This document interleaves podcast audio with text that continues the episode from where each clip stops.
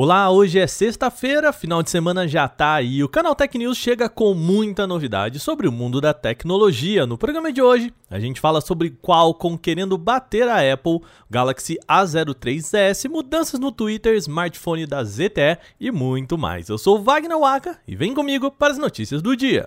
A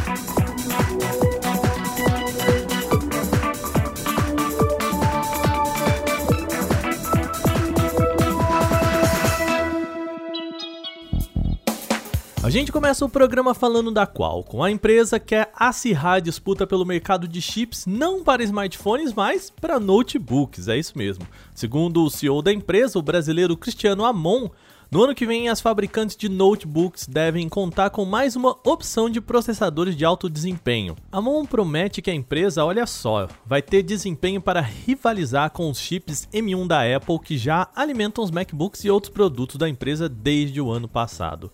Essa não vai ser a primeira empreitada da Qualcomm no mundo dos PCs. Desde 2018, com o Snapdragon 8CX, ela tenta ganhar espaço no segmento de processadores para notebook. Atualmente, a Qualcomm é a principal companhia quando o assunto são chips para smartphones. A Mon não detalhou o que vem por aí, mas vale lembrar que a empresa geralmente faz uma conferência no final do ano para mostrar os seus produtos do futuro. Assim, então a gente pode ficar já sabendo sobre a novidade ainda este ano. Agora vamos falar de smartphone mais acessível. A Samsung pode anunciar em breve o Galaxy A03s, mais um modelo da sua linha de entrada. O diferencial aqui é que ele deve contar com leitor de digital na lateral. Eu sei, tem muito smartphone aí que tem leitor digital na lateral, mas isso é algo inédito para a linha A da Samsung. A empresa ainda não oficializou o produto, mas o possível Galaxy A03s ganhou certificação em Bluetooth, oferecendo indícios aí de que ele realmente está nos planos da companhia. Alguns rumores apontam ainda que o aparelho vai contar com conector USB tipo C e de resto não tem mais informações sobre o Galaxy A03s ainda. A expectativa é de que a Samsung revele o aparelho nos próximos meses. O Twitter pode lançar uma ferramenta parecida com a de amigos próximos do Instagram. Sabe aquela opção de escolher só quem é mais chegado mesmo que pode ver os seus stories? Pois é, é disso que a gente está falando o Twitter divulgou um experimento chamado Trusted Friends, algo traduzido como amigos confiáveis ou amigos de confiança.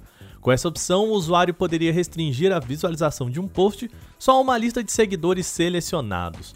Outra adição importante está em análise é o chamado Facets, que permitiria categorizar publicações de acordo com assuntos específicos. Quem usa a novidade poderia separar cada post em diferentes contextos, como assuntos relacionados ao trabalho, vida pessoal, esportes e também notícias importantes.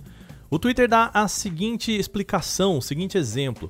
Vamos supor que um jornalista que compartilha o seu trabalho também faz publicações sobre gatos na rede social.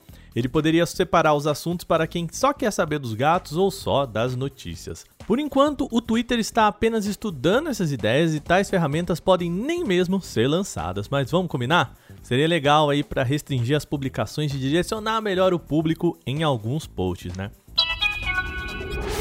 A gente já falou por aqui sobre smartphones de 8 GB, 12 GB e até 16 GB de RAM, mas que tal 20 GB? Pois é, essa pode ser a pretensão da ZTE. O diretor do Departamento de Experiências do Consumidor da companhia, chamado Lu Kinhao, fez uma publicação na rede social Weibo em que sugeriu ter usado um smartphone, veja só, com 20 GB de RAM. E claro, ele disse que a experiência é suave e lisa, mas também, né? Se com 20 GB de RAM a experiência não for suave e lisa, gente, alguma coisa tá errada, né? A ZTE, contudo, ainda não confirmou que está trabalhando em um modelo com 20 GB de RAM. A empresa poderia apostar em dois modelos para chegar até lá. Um seria efetivamente colocar esses 20 GB de RAM em mídia física. Já a outra opção seria híbrida, na qual parte da memória é física e parte é virtual. Até o momento, os únicos celulares com 18 GB de RAM são Asus ROG Phone 5 Ultimate e o Lenovo Legion Phone Dual, ambos lançados esse ano com foco no público gamer.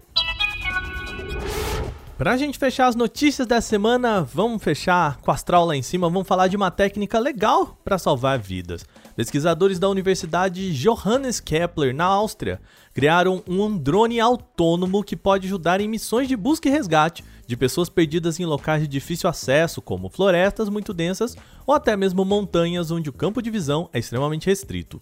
A nova tecnologia utiliza algoritmos especiais implantados em um sistema de câmeras que facilita a observação através da copa das árvores. O dispositivo também consegue mapear e destacar pessoas paradas ou em movimento e que estejam sobre grandes áreas de mata fechada com visualização reduzida. Ao contrário de socorristas em aviões e helicóptero que têm limitação de visão, né, gente? Os drones têm se tornado uma opção viável para encontrar vítimas perdidas ou feridas. Só que a maioria desses drones também são comandados por pessoas e bom, a gente volta aqui pro problema da limitação de visão. Com o modelo autônomo, a busca se mostra mais eficiente. Ele funciona assim: o sistema desfoca objetos capazes de obstruir a visão, como copas de árvores e tudo mais. Imagens térmicas ajudam a destacar o calor emitido pelo corpo, ao mesmo tempo em que um aplicativo de aprendizagem de máquina, ou machine learning, analisa se os sinais pertencem a seres humanos, animais ou outras fontes de calor. Olha o nível de especificação disso. Nos primeiros 17 testes feitos longe do laboratório, o drone equipado com um algoritmo de corte óptico conseguiu localizar 38 das 42 pessoas escondidas sobre a copa das árvores. Nossa, boa notícia para a tecnologia, hein? Nosso programa chegando ao fim, mas antes de fecharmos por hoje, lembre-se que você pode enviar comentários, sugestões e críticas sobre este podcast para o e-mail podcast@canaltech.com.br. Manda o seu recadinho. Este episódio foi roteirizado, editado e apresentado por mim, Wagner Waka, com a supervisão de Patrícia Gnipper. O programa também contou com reportagens de Bruno Bertonzin, Igor Almenara, Gustavo Minari e Vitor Carvalho. A revisão de áudio é da Mari Capetinga. Agora a gente vai ficando por aqui nessa sexta, lembrando, hein, no final de semana aí a gente tira aquela folguinha e volta só na segunda. Então uma boa noite para vocês, até a semana que vem. Tchau.